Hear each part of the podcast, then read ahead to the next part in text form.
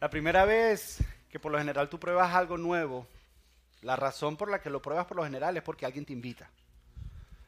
Primera vez que tú pruebas algo nuevo, que ya sea un postre, ya sea un lugar, lo que sea, por lo general es porque alguien te invita.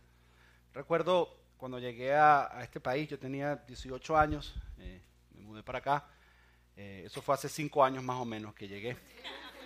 Y Y llegué a casa de mi hermano y mi cuñado y, estábamos ahí y ellos me hablaron de Taco Bell. Me ¿nunca has comido Taco Bell? Y yo le digo, no, Taco Bell. Sí, sí, Taco Bell, es buenísimo.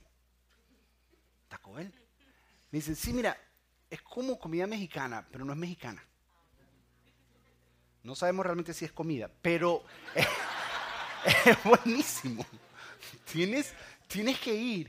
Y entonces me trataron de explicar hasta que me dijeron, ¿sabes qué? Y un día fueron y me llevaron a Taco Bell y probé Taco Bell. Pues por lo general tú pruebas algo nuevo cuando alguien te invita. Eh, también me pasó con Starbucks. Y no se imaginas lo agradecido que estoy con el man que me invitó a Starbucks. A mí me dijo, no, la experiencia de Starbucks. No, me dijo, no, ¿no has tomado Starbucks? Y le digo, no, nunca he probado Starbucks. No, pero es café. Le digo, pues es café nada más. Me dice, no, Starbucks no es café. Starbucks es toda una experiencia. Y aquellos que amamos Starbucks sabemos que es toda una experiencia y estoy agradecido, pero en realidad la primera vez que uno prueba algo es porque alguien por lo general te invita. Esa es la razón principal por la que tú pruebas algo. Es casi siempre así. Ponte a pensar por un segundo. La mayoría de ustedes están aquí en Iglesia Adorar porque es que alguien los invitó. Si no, no estuvieras aquí. Y muchos de ustedes están muy agradecidos con esa persona que los invitó. Hasta ahora no conozco la primera persona que esté molesto porque lo hayan invitado a este lugar. No la conozco pero vinieron y les gustó, vivieron una buena experiencia y algunos de ustedes se han involucrado incluso en la visión de este lugar y en todo lo que hacemos y están súper agradecidos con esa persona. Hay otros de ustedes, hay otros de ustedes que han vivido la experiencia tan buena y, les gusta tanto la primera vez que vienen que cuando vienen la segunda semana traen gente. Cuando eso pasa nosotros decimos, yes. Hace, hace unas semanas atrás nosotros, y aquí estoy, I'm spoiling the, the wow element para algunos que están primera vez el día de hoy pero por lo general, cuando te vas hoy, eh, los que vienen por primera vez, nosotros les enviamos un texto durante el día, el día de hoy. We're not stalking you, no estamos persiguiéndote, simplemente una nota de buena onda. Y simplemente les decimos, qué bueno que estuviste aquí, eh, esperamos que vuelvas pronto. Y por lo general recibimos respuestas de personas. Y hubo un día una persona que nos escribió, eso fue hace como un par de semanas, nos escribió, gracias a ustedes, Iglesia Doral sobrepasó mis expectativas. Nosotros, wow. Porque cada uno de ustedes tiene expectativas cuando te invitan a una iglesia y te encuentras algo un poco diferente en este lugar, lo primero que haces es que puedes reírte. A nosotros en la iglesia nos decían que no nos podíamos reír. Aquí tienes la libertad de reírte. Es más, creemos que es importante que te rías, es un poco terapéutico. Creemos que reírte es parte de... Pero, eh, y, la pasas bien, y tenemos esta visión de hacer una iglesia para gente que no le gusta la iglesia, entonces te sientes muy bien. Pero lo que más nos impresionó, nosotros dijimos, cuando hablamos la reunión, dijimos, wow, esta es la historia de la semana. Este hombre nos dijo que sobrepasó las expectativas. Lo que más nos impresionó fue que la semana siguiente vino él Trajo un amigo, invitó al vecino.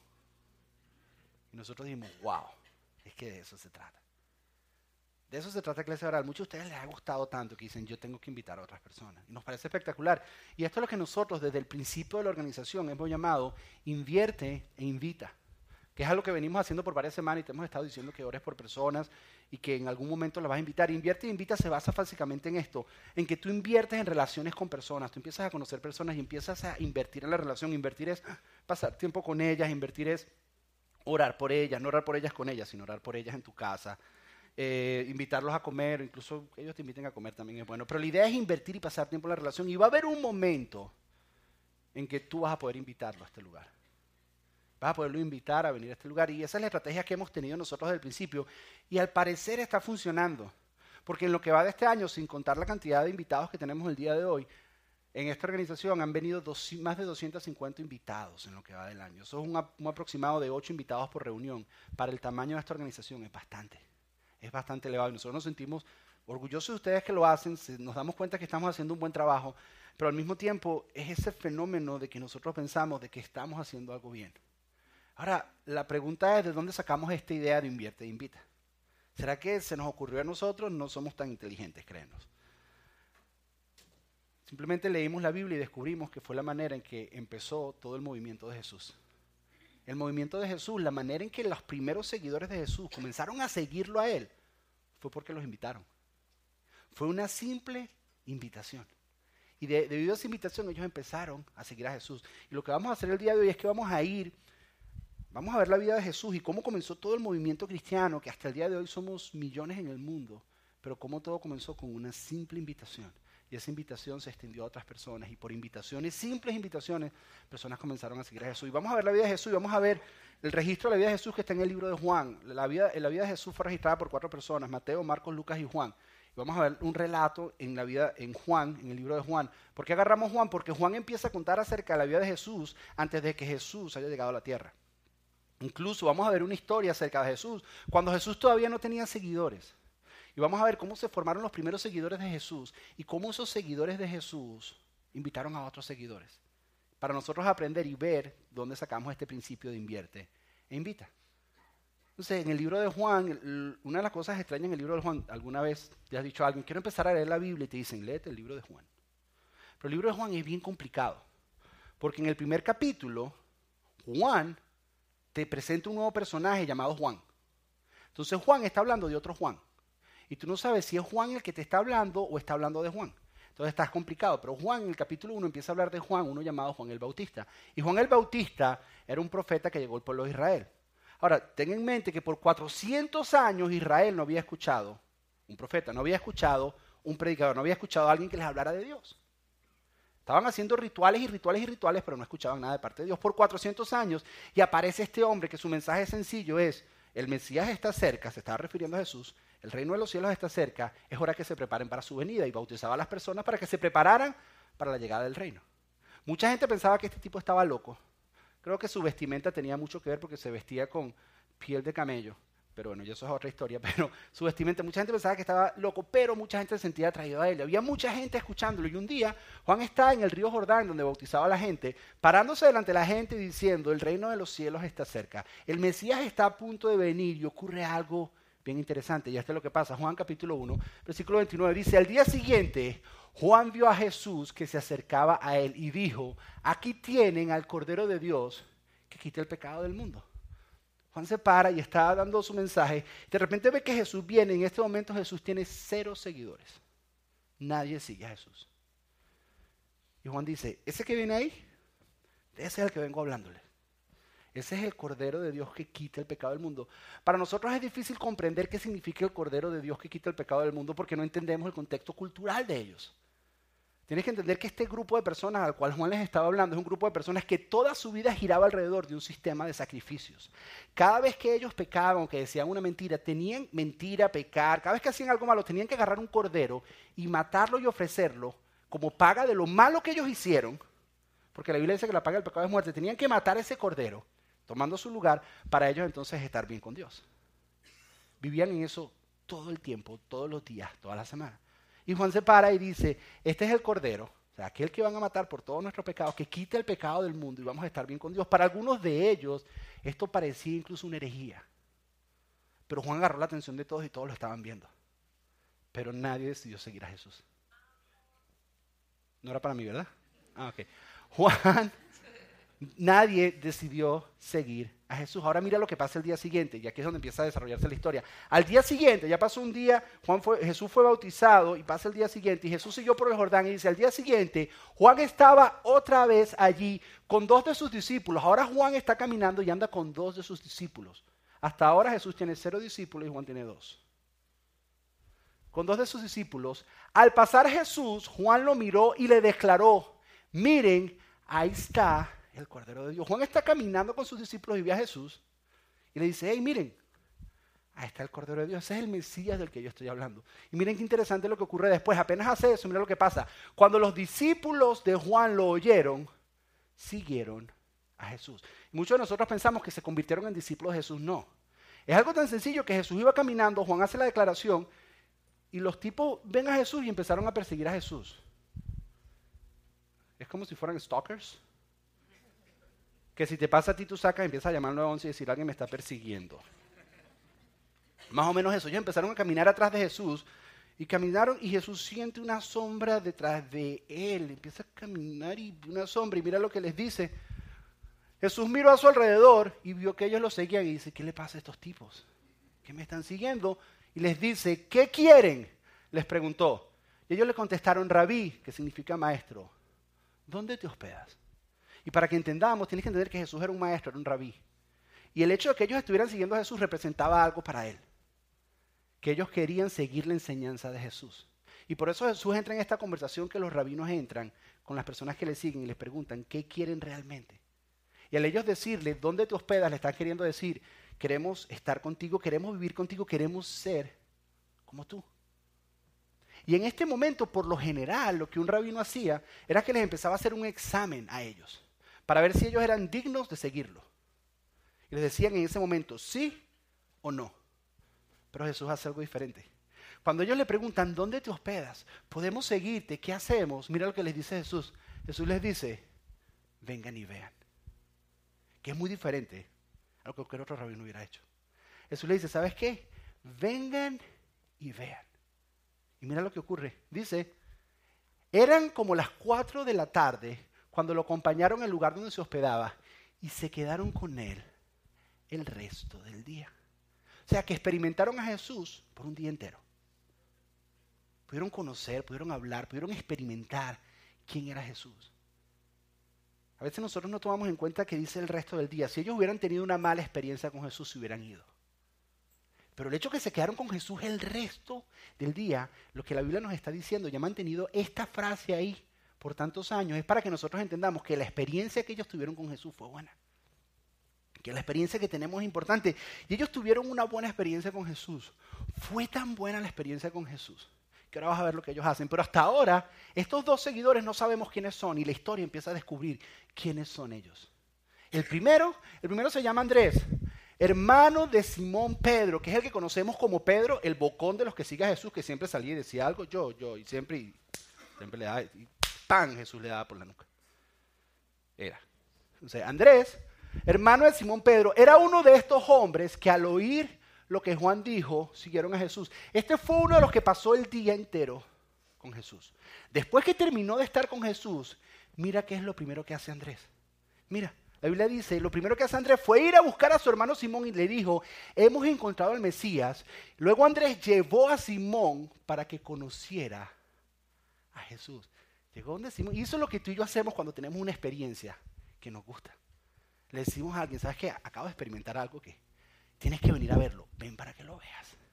Eso fue lo que hizo Simón. Simón, Andrés se le acercó a Simón y le dijo, hey Simón, acabo de encontrar al Mesías. No tengo tiempo de explicártelo, es más, no sé cómo explicártelo. Ven a ver, ven para que lo conozca. Y lo llevó a que experimentara a Jesús. Lo llevó a que conociera a Jesús. Entonces, Jesús le hizo una invitación sencilla a Andrés. Le dijo, Andrés, ven a ver. Andrés pasó el día con Jesús. Pero ¿qué es lo primero que hace Andrés después de estar con Jesús? Va y busca a su hermano Simón. Y le dice, Simón, ven a ver. Y Simón va y pasa tiempo con Jesús. ¿Cómo se llama el otro man? ¿Y qué hace el otro hombre que está siguiendo a Jesús? Mira lo que dice la Biblia. Al día siguiente, Jesús decidió ir a Galilea. Ellos estaban en el Jordán. Galilea quedaba hacia el norte. Es una distancia más o menos de 60 millas. Más o menos como de aquí a boca de ratón. Caminando. Google Maps dice que son 17 horas.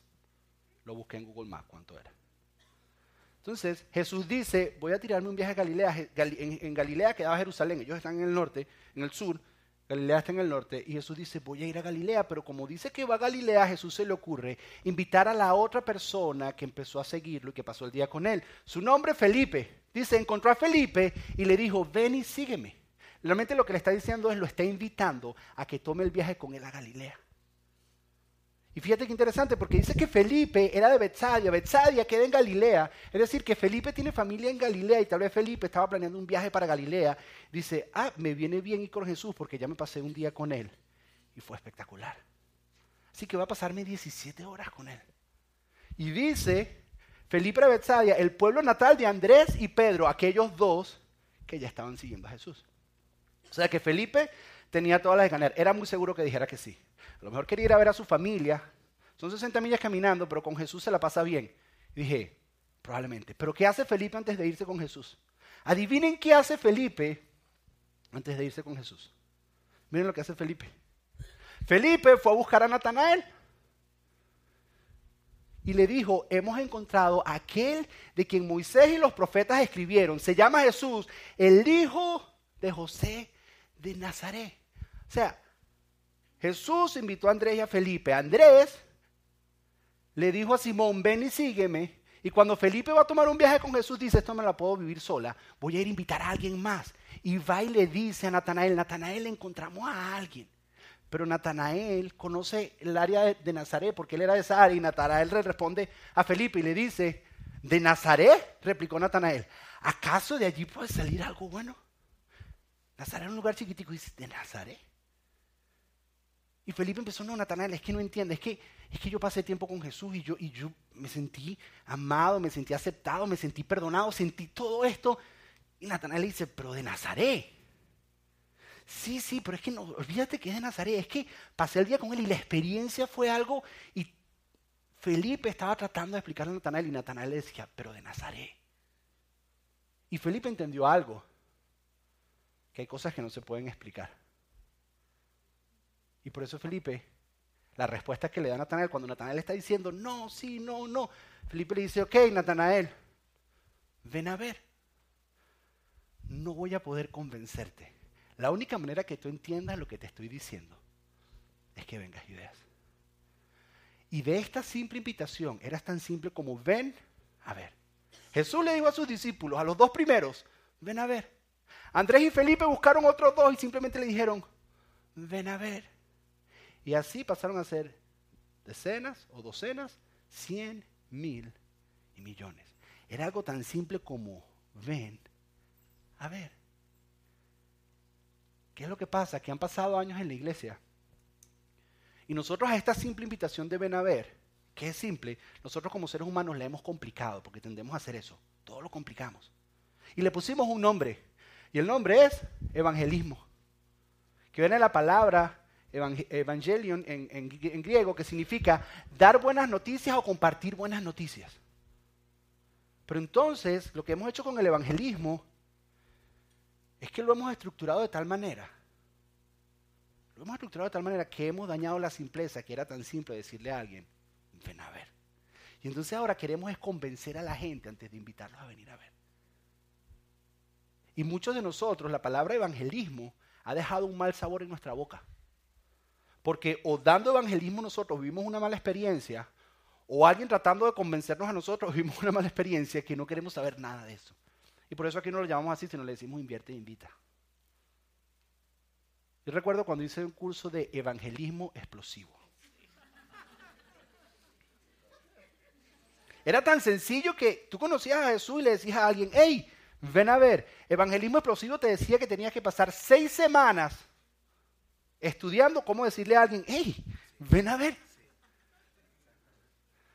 porque te estructuraban todo. En el momento que le ibas a decir a alguien, era tanto el bosquejo que estabas tan nervioso que no sabías lo que le ibas a decir a la persona y te complicabas todo. Y la parte más explosiva era cuando llegabas el martes en la noche y la gente estaba comiendo. Se les ponía la cara roja y tú decías, ah, ya sé por qué es explosivo el evangelismo. O si no, te sacaban a hacer encuestas a la calle. Entonces tú llegabas a hacer encuestas a personas que no conoces y la primera pregunta que le haces a alguien que no conoces es, si tú te murieras hoy, ¿estás seguro que vas al cielo?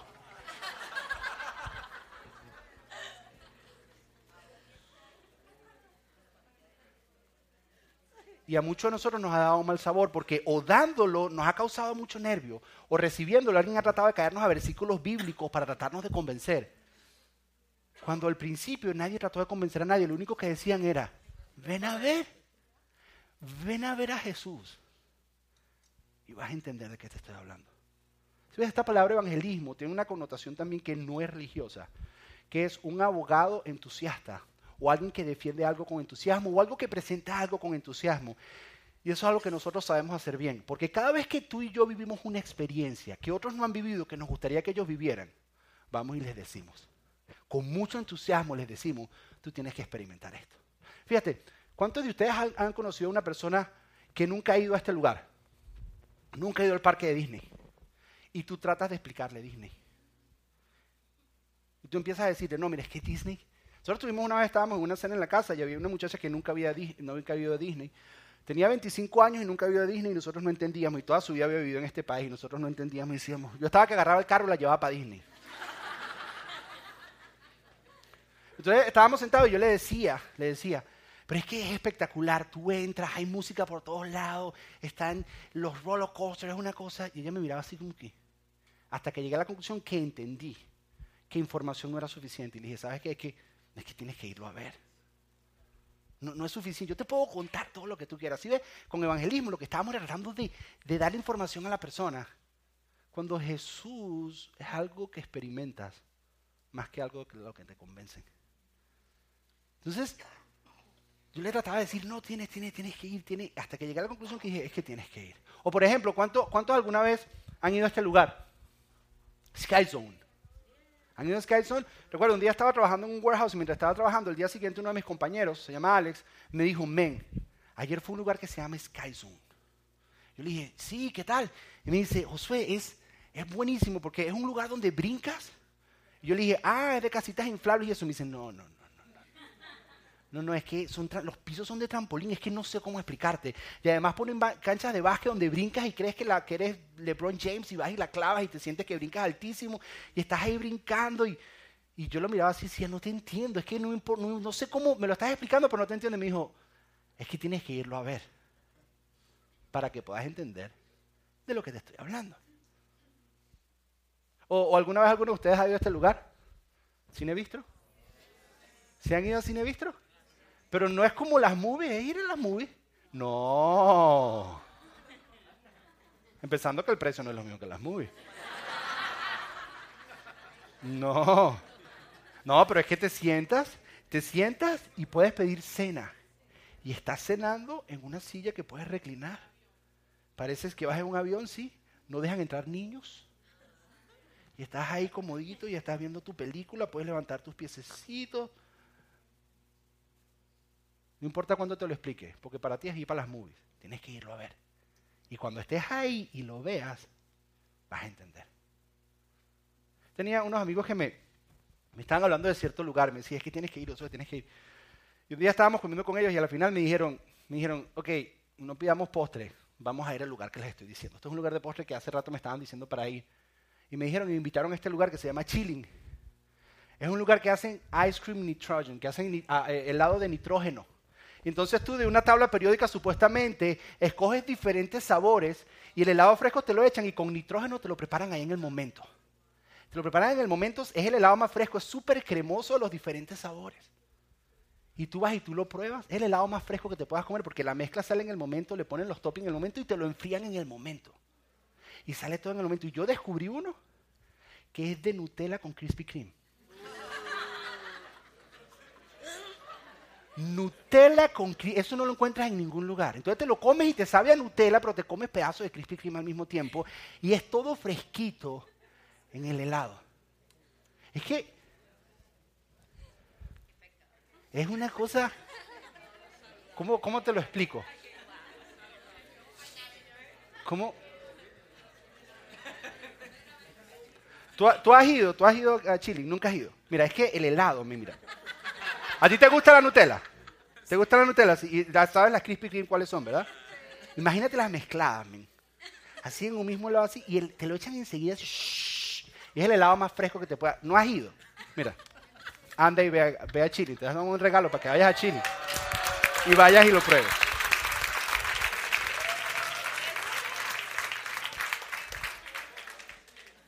De eso se trata. De eso se trata de invitar personas. Y eso era lo que hacían los discípulos. Los discípulos, ellos entendieron que llegaba un momento que no podías explicar a Jesús. Que a Jesús lo tenías que experimentar. Y entonces le decían a la gente, ven a ver. Ellos entendieron. ¿Me ponen el slide, por favor? Que la meta no era explicar algo, la meta era experimentar a alguien. Ellos estaban tratando de explicar a alguien. Y eso es lo que evangelismo explosivo hace. Evangelismo explosivo trata de estar explicando y explicando y explicando. Cuando realmente tú le tienes que decir a la gente, ven a ver. Ven a ver y experimenta a Jesús. entonces te vas a dar cuenta de qué es lo que te estoy hablando. Ellos entendieron que Jesús, no lo tiene, que Jesús lo tienes que experimentar, que no lo puedes contar. Eso no puedes estar, tú puedes contar y hablar y hablar, pero hasta que la gente no lo experimente no va a entender de qué es lo que tú estás hablando. Y por muchos años, con la estructura que le hemos dado a esto, hemos cambiado la simpleza que era tan simple de ven a ver. Y nos hemos tratado de poner a convencer a personas cuando la misma Biblia dice que nosotros no podemos convencer a nadie. Es tan simple decirle a la gente, ven a ver. Ven a ver y experimenta eso. Y tal vez tú me dices, ya va Josué, espérate, pero Ahora tú nos vas a decir que invitemos gente a la iglesia, sí. Tú vas a decir, pero es que ellos estaban invitando personas a ver a Jesús, Jesús. Tú sabes que después que Jesús murió y resucitó, él, estuvo con sus discípulos por un tiempo. Y los discípulos lo único que hacían era invitar personas a verlo. Pero llegó un momento que Jesús ascendió al cielo a estar con el Padre. Y ellos siguieron invitando personas porque ellos seguían reuniéndose. Y lo que empezó a ocurrir en medio de ellos es que el amor mismo de Jesús que él les había enseñado empezó a manifestarse en medio de ellos el amor, el perdón, la aceptación entre ellos. Y un día un hombre llamado Pablo escribió las siguientes palabras. Pablo es el autor de la mayor cantidad de lo que llamamos el Nuevo Testamento. Y Pablo dice que esas reuniones que se llamó la iglesia son el cuerpo de Cristo. Queriendo decir que somos los representantes de Jesús. Que cuando alguien viene a nuestras reuniones, en el ambiente que sentimos, en el amor, en la felicidad y en la libertad que hay, la aceptación que hay en este, en este ambiente saludable que hay en este lugar, la gente experimenta a Jesús. Y nosotros nos hemos propuesto hacer un ambiente saludable, un ambiente, nosotros lo decimos irresistible, un ambiente donde es fácil invitar personas, para que tú le digas a personas simplemente, ven a ver. Y muchos de ustedes siguieron viniendo y siguieron estando aquí porque alguien un día tuvo el valor de invitarte. A pesar del temor de que tal vez le ibas a decir que no. Porque estoy claro, hay muchos conceptos preconcebidos de lo que es una iglesia y la gente no quiere ir. Pero esa persona decidió invitarte y por eso tú estuviste aquí. Tal vez viniste la primera vez, lo que te gustó fue la música, o tal vez el departamento de niños, o tal vez te gustó los chistecitos que echa el hombre que está ahí hablando al frente. Yo no sé qué fue lo que te gustó, pero poco a poco tu vida empezó a ser cambiada, no por estar aquí, sino porque empezaste a acercarte a Dios. Y empezaste a experimentar a Jesús, pero no fue este lugar, sino ahora Dios era parte de tu vida empezaste a estar más cerca de Dios y Jesús empezó a transformar tu vida y ahora tu matrimonio es diferente, tus hijos son diferentes, tu vida ha cambiado, ya has experimentado a Jesús en tu vida y tu vida ha cambiado. Porque alguien un día te dijo, ven a ver. Alguien te dijo, ven a ver. ¿Cuál es el reto de esta semana? Que busques a alguien y le digas, ven a ver. Es sencillo. En este momento les van a pasar unas invitaciones a cada uno de ustedes porque nosotros queremos darles herramientas que sean extremadamente fáciles para ustedes, para invitar personas. Cuando abras la tarjeta te vas a dar cuenta que dice retratos de familia, porque la, semana que viene estamos iniciando una serie que se llama Retratos de Familia. Es una serie familiar. ¿Por qué? Porque a quien sea que tú vayas a invitar, te aseguro que tiene familia. El único requisito es, le preguntas al que vas a invitar, ¿tú tienes familia? Sí, ah, mira, te invito. Una serie de familia. Una serie donde vamos a hablar de las dinámicas dentro de la familia. Es una serie que nadie te va a poder decir que no. Le dices a la persona, ¿sabes qué? Mira, solo tres semanas, ve tres semanas y deja que venga idea y experimente. Y ya después que él tome su decisión. Tu único trabajo es decirle, ven a ver. el reto para esta semana es que si tienes más personas para invitar, tenemos invitaciones afuera para regalar. Si quieres, no, tengo dos, tres personas, necesito más, afuera hay. Pero el reto de esta semana, la semana que viene estamos empezando una serie que vamos a hacer cosas Aquí hemos hecho cosas raras. Vamos a hacer cosas que nunca hemos hecho. Pero donde las personas se van a sentir cómodas, se van a sentir más cerca de Dios. Tu vida fue cambiada porque alguien un día te invitó. Yo creo que es hora de regresar al favor. Yo creo que es hora de invitar a alguien y ver cómo Dios transforma la vida de esa persona y tú poder decir, fue porque tuvo el valor de un día decirle a alguien simplemente, ven a ver, te invito. Así que ese es el reto que tienen esta semana. Inviten a alguien para la próxima semana.